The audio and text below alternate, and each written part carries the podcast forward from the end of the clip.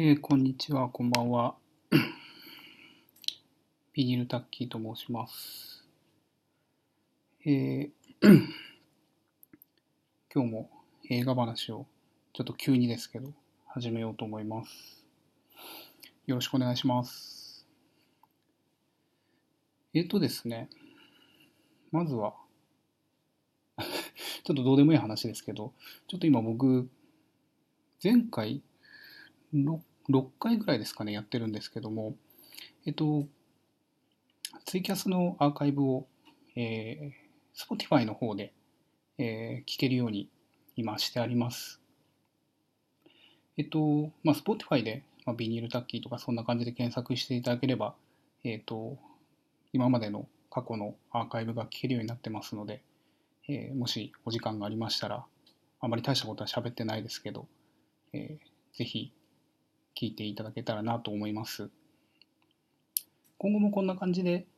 えっと、まあ、ツイキャスをやって、で、それのアーカイブを、えーまあ、ツイキャスのアーカイブでも、もしくは、えー Spotify で聞けるようにという形にしていこうかなと思います。で、えっと、あと、個人的などうでもいいことですけど、全6回ぐらいやったんですかね。で、今回初めてあの、シラフで喋ってます。今まで全部酒飲んでたのかいっていう感じですけど、うん、今日はちょっといろいろ用事があってあのお酒を飲まない状態で始めててなんか逆に緊張しますね。若干声が上ずってるような気がしますね。あお茶ありがとうございます。シラフの時のお茶ありがたいですね。よろしくお願いします。えっとですね。えー、あお茶ありがとうございます。えっとちょっとあ、皆さんお茶ありがとうございます。嬉しいです。助かります。えっとですね、あの、ちょっとまずは、えっと、気になった映画の話からいこうかなと思うんですけれども、えっと、最近ちょっと話題になってましたけども、えー地上波、まあ、BS とかも含めてテレビで結構、えー映画が放送されるっていうニュースがありまして、まあ、金曜ロードショーは割とアニメとかジブリとかが多いんですけれども、あ、お茶ありがとうございます。そうです、シラフです。えっとですね、えー8月8日の土曜プレミアム、フジテレビですね。で、えっと、メグザモンスターがやるっていうのがまずニュースでありましたね。えー簡単に言うと、えー巨大ザメとステジェイソン・ステイサムが戦うっていう映画ですね。これ、もう、あの、もう何も言うことはないです。あの、とても楽しい映画ですので、ぜひ見ていただけたらと思います。で、あとですね、僕が気になったのは、えー8月15日、えー BSTBS でバトルシップがやるっていうやつですね。これがもう 最高ですね。まさか急にこの話来たんでめちゃくちゃびっくりしましたけどね。えーしかも終戦記念日にバトルシップをやるっていう、この、なんていうんですかね、あの、明らかに狙ってる感じが素晴らしいですね。まあ、あのお話自体も日米が、まあ、協力して戦うっていう話ですので、まあ、終戦記念日にやるにはぴったりかなという感じでとても嬉しいです。この日ばっかりは9時夜9時は、えー、全ての予定を空けて、えー見ようかなと思ってます。であと,、えー、ともう一個、えー、とついさっき情報解禁になったものなんですけども僕もびっくりしたんですけども8月11日の真夜中、えっと、8月10日の真夜中、8月11日の1時59分から、えっと、日テレの映画天国という枠で、えー、久保、えーがやるということですね。えっと、名前は久保、日本の弦の秘密ですね。えっと、スタジオライカの、えっと、ストップモーションアニメの、えー映画ですけども、これがなんと、えーまあ、ちょっと深夜帯ですけども、やるということで、えーめちゃくちゃ嬉しいですね。本当に素晴らしい作品ですし、あの、お盆の時期にやるっていうのがすごい大事な映画だと思うので、えー素晴らしいと思いますね。そう、お盆シーズンに久保っていうのは本当にぴったりですね。あの、終戦記念日にバトルシップ、お盆に久保っていう、もう最高ですね。で、夏休みの始まりにメグザモンスターって、もうなんか、すごい めちゃくちゃ映画が盛り上がってるなっていう感じがしますね。うん。まあ、僕、ちょっと一個だけ気になってるのが、あの、久保って日本語吹き替えにピエール滝がいたと思うんですけども、あれどうなのかなっていうのがちょっとわかんないですね。なんか、あの、アナ雪とかは差し替えが報道されましたけど、久保ってどうなるのかなっていうのがちょっとわからないもんで、ちょっとあの、日テレの公式サイト、映画天国のサイトを見たんですけど、特にそこについては書かれてなかったので、どうなるのかな、もうみそぎは終わったのかなとか、ちょっといろいろ気になるところはありますね。まあ、ただお話は本当に素晴らしいので、もし見れる方は、まあ、真夜中ですけども、えー、見ていただけたらと思います。ちなみに僕は、えー、地方に住んでるので、多分この映画天国の枠は ないと思うので、ちょっと見れないかもしれないです。はい。最近のテレビ局の映画への力の入れ方いいですよね。あのー、そうなんですよね。あの、ちょっとこれについてちょっと話したかったんですけど、あの、要は、えっと、なんか、まあ、あくまで噂というか、どういうとこかわかんないですけど、あの、担当の方が変わられた、特に勤労の担当の方が変わられたっていうのが、えー、ありましたけども、まあ、あの、あんまり 悪く言いたくないというか、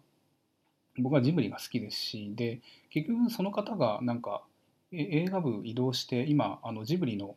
えー、映画館での公開をやってるなんて噂もあったりとかして、もう本当に好きな人なんだなっていう感じで、えー、なんか逆に好感が持てるというか、うん、まあでも、ただ、まあ今みたいにもっといろいろやってくれたらよかったなっていう気持ちも正直ありますね。うん。で、映画館で今、その、ようやく今若干落ち着いてきましたけど、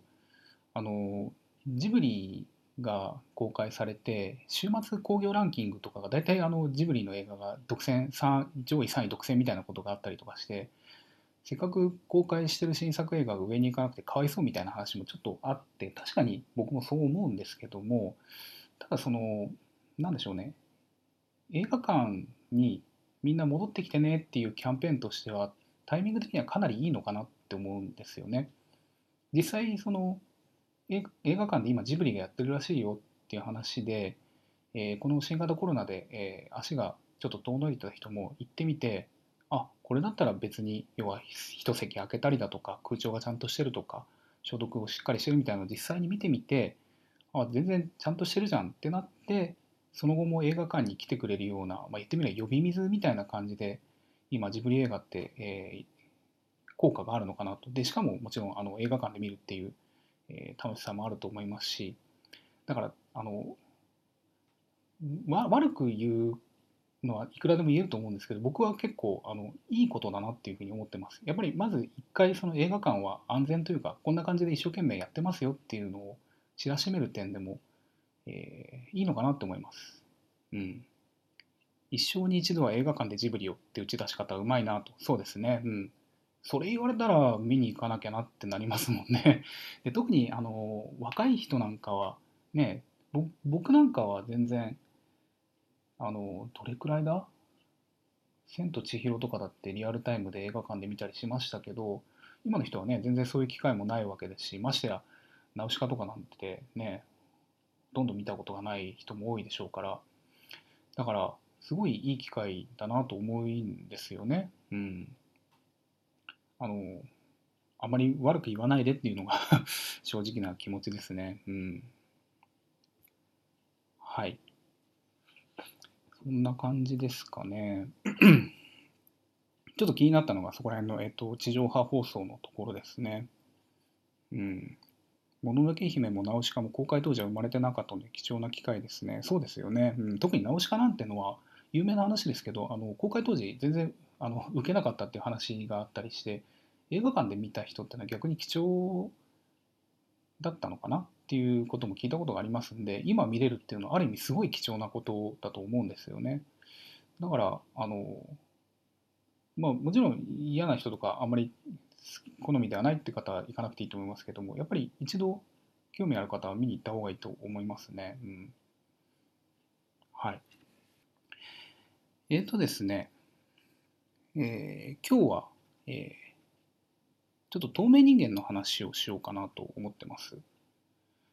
えっと、ちょっとですね、公開から時間が経ってしまったんですけれども、えー、リー・ワネル監督の、えー、透明人間ですね、これの話をちょっとしたいと思います。えっと、ちょっと結論から言っちゃいますけど、あのすごいいいいい映画というか素晴らしい映画だと思いますね。あの僕そんなにホラー見てるわけでもないですし、あの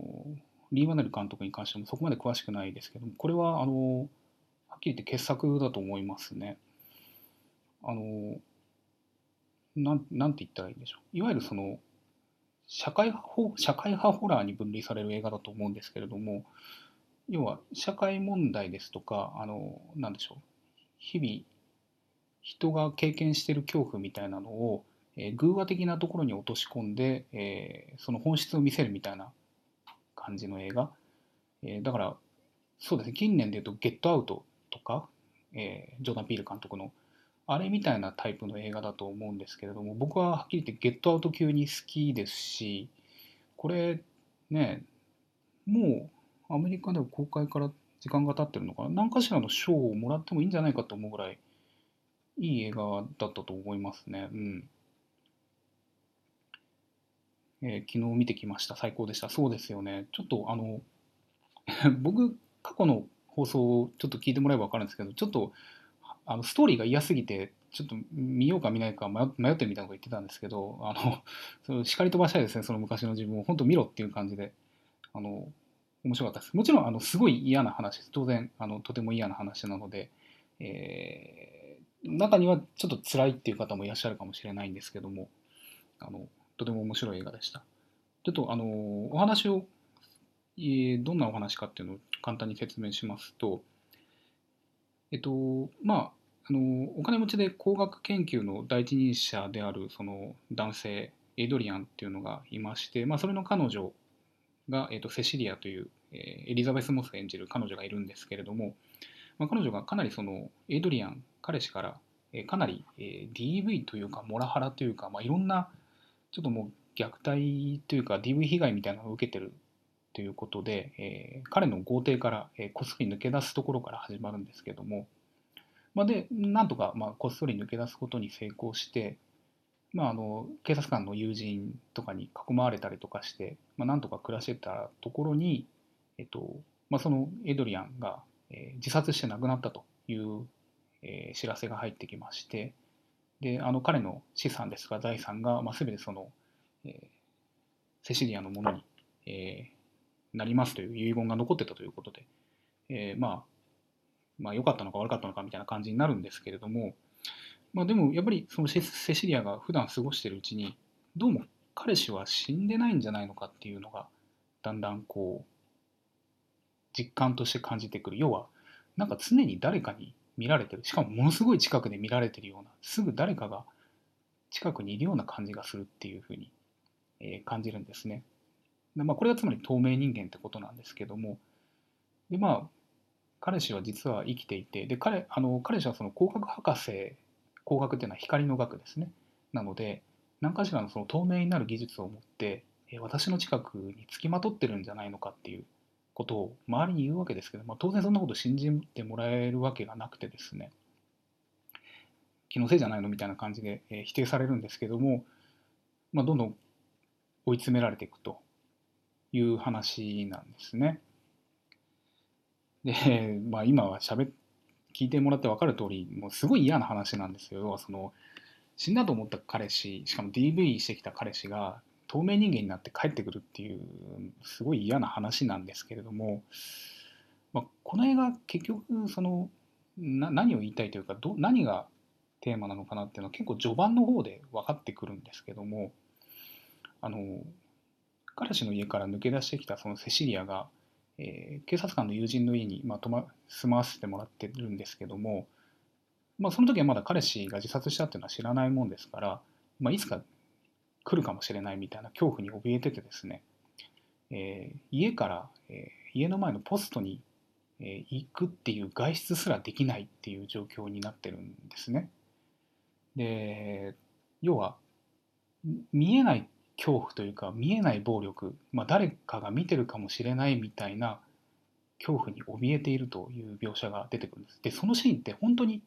要は CG とかも何もないただポストに取りに行くその短い外出ですら怖いっていうのを見せるんですけども、まあ、要はこれがこの映画のテーマだなっていう感じだったんですよね。あの例えば我々、まあ、特に僕なんかそうですけど男性なもんで例えば女性とかがそのまあなんでしょう人気のない夜道を歩くのが怖いとか、えー、逆にその妙に男性の多い繁華街を歩くのが嫌だとか、えー、何でしょう、まあ、電車の中でその男性とかが近くにいたりとかして怖いみたいなそういうその何でしょう今何も起きてないんだけども明らかに怖いみたいな状況っていうのはあるんですよね。でそれがまさにその描かれてるっていう感じがしたんですよ。あの何でしょうパッと見には見えない恐怖っていうんですかねそう見えない恐怖っていうのがまさにこの映画のテーマだと思ったんですよ。っていうのはその後も要は彼氏が透明人間になって、えー、私のことを見てるって言っても誰も信じてくれないと。でこれもある意味見えない恐怖なわけですよ。私は何かのこう被害を受けてる、えー、例えば DV なんかを受けてるって周りに訴えてもそんなことはないんじゃないとかあなたの気のせいじゃない気にしすぎじゃないっていうふうに言われるでさらに言えばその何でしょうそんなふうに被害を言うあなたが変とかいう感じになったりとかしてそのさらに外部からの何ていうんですかね直接的じゃない暴力要は見えない暴力みたいな自分が被害を訴えてるのに否定されるっていう暴力っていうのもあると思うんですよ。で何でしょうこの映画ってものすごいこう低予算映画なんですよ見ればわかるんですけどもあのなんていうんですかねロケ場所もすごい少ないですしあの彼氏の豪邸とかあの住む家とかほとんどあの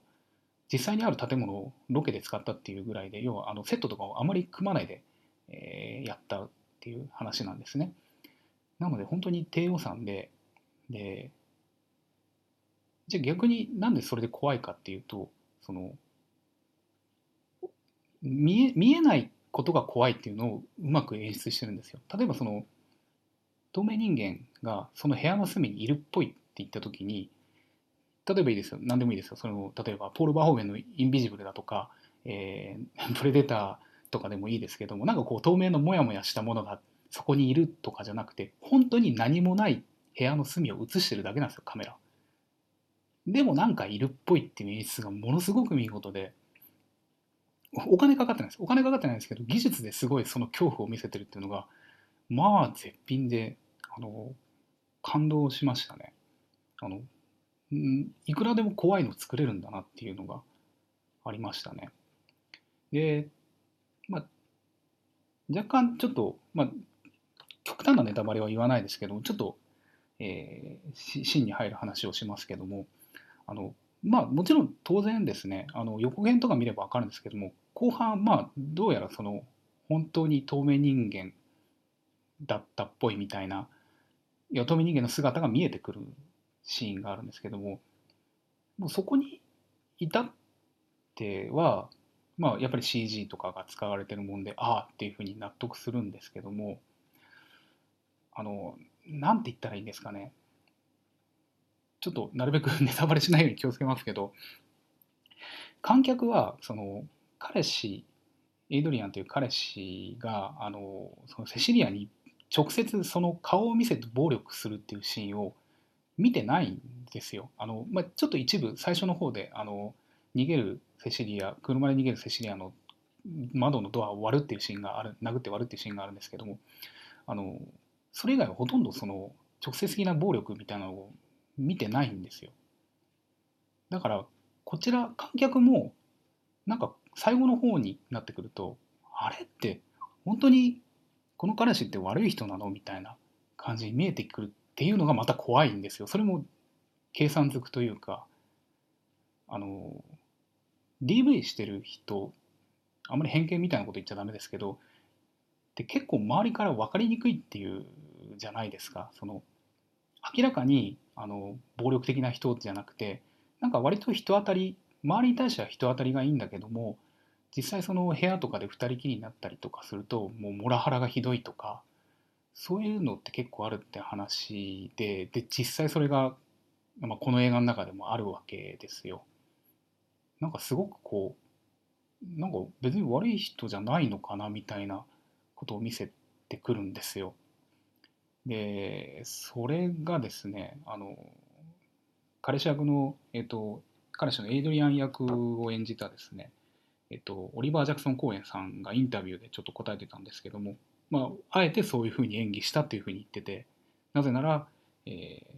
そういう DV とかモラハラをする人たちっていうのは人の心を操作するのがとにかくうまいと。でそれをこう心を操作して掌握することが一種の DV であるって話をしてて怖っていう。そこまで考えての演技があってでもちろんこれってあのリー・ワネル監督とエリザベス・モスとやっぱりこう相談して決めたりだとかあの DV の被害に遭った人の手記とかを読んだりとかしていろいろ考えたってことで結構その役者と,、えー、と監督とでこう何度も話し合って決めた、えー、話みたいなのでなんかそのアンサンブルもすごいよくできてるなっていうふうに思いましたね。うん、ということでそのあのー、なんて言ったらいいんでしょう。実際にある恐怖を、えー、映画の中に落とし込む、その透明人間っていう、なんていうんですかね、いわゆる古典的なホラーですよね。あの、包帯ぐるぐる巻きの男が、えー、なんか歩き回るみたいな映画をもとに、じゃあそれが被害を受ける側の視点になったらどうなるっていうアイデアがまずその時点ですごい素晴らしい、今までの監督思いついたらしいんですけど、その時点で素晴らしいですし、まあ、それを今その女性とか今ではないですね。ずっと今まで女性が受けてきた見えない暴力ですとかあと僕が感じたのはあれですね。被害者の加害者の透明化ですね。あのなぜか加害者加害被害を訴えると、え、被害を訴えた側にばっかり何かこう、え、文句を言われたりだとかえっ、と何でしょう。さらに悪いことを言われたりとかして加害者の方の言及がどんどん少なくなって要は透明化していくっていうことがあったりっていうのがすごいよくあるんですけどそれまで演じてる要は何ていうんですかねあらゆる透明透明化透明を演じてるあの描いてるって感じがしていやまあすごい映画だなっていうふうに感じましたね。うん。あそうですね。加害者の方が社会的評価が高いのがあるあるなのが嫌だなっていうそうなんですよね。うん、往々にしてあるっていうんですかね。なぜかこう性的虐待ですとかあの性的暴力をする人の方が社会的評価社会的地位が高いっていうのはまあよくある話で本当に嫌な気持ちになりますね。うん、だからそういう実際にある社会の構造みたいなのすらも描いてるっていうことで本当に感動しました。あの素晴らしい映画だと思いました。うん。あ、結構もういい時間になってきちゃいましたね。えーとですね、兄弟の共演シーン一度もなかったですね。あ、これ言っちゃってよかったのかな えー、あ、そうなんですよね。うん。そうそう。あの、何でしたっけ？お兄さん役、えっと、エドリアのお兄さん役の人結構いい、いい役者さんでしたよね。なんか、僕すいません、あんまり詳しくないんですけども、えっと、マイケル・ドーマンさんって方ですね。この人なんかあの、アマゾンのドラマ、パトリオット特命情報員ジョン・タブナーっていうので、結構なんか不思議な役をやってて、えー、話題になったっていうのを見て、僕もちょっと予告編見たんですけど、結構なんか不思議な役やってる人で、あの、なんか妙に魅力のある人でしたね。あとあれですね、あの、そのセシリアを、えー、かくまってくれる、えっ、ー、と、警察官のオリティス・ホッチこの人がかっこよかったですね。ちょっと、あの、ワイシャツがビシッとこう決まってる感じ。あの、肩の筋肉がもう、なぜ肩メロンですよね。メロンが乗っかってるみたいな、かっこいい形しててよかったですね。うん、あれは惚れました。なんか、いろんな映画に出てる方ということなんで、うん、ちょっと今後気にしていこうかなと思いました。あとすいません。あの、だんだん時間がない中で、えっと、僕のどうでもいい、調べてるうちに、あの、知った小ネタを、えー、喋ろうと思いますけども、えっと、僕ちょっと一番面白かったのが、あの、予告編を見た方が映画を見て、あれって思うかもしれないと思ったのが、えっと、これはあんまネタバレじゃないので言っちゃいますけど、あの予告編であのシャワーを浴びてるセシリアのシャワーの壁にこう手形がつくっていうシーンがあったんですけど、あれ、劇中になかったですよね。あとあの予告編の中にあの寝てるセシリアの写真を撮ってる空中に浮かんだスマホがパシャパシャっていうシーンがあったんですけどその空中に浮かんでるスマホっていうシーンも、まあ、なかったんですよね。でこれなんでかなと思って僕ちょっと気になって調べてみたらちょっと孫引きの記事で出てきたんですけども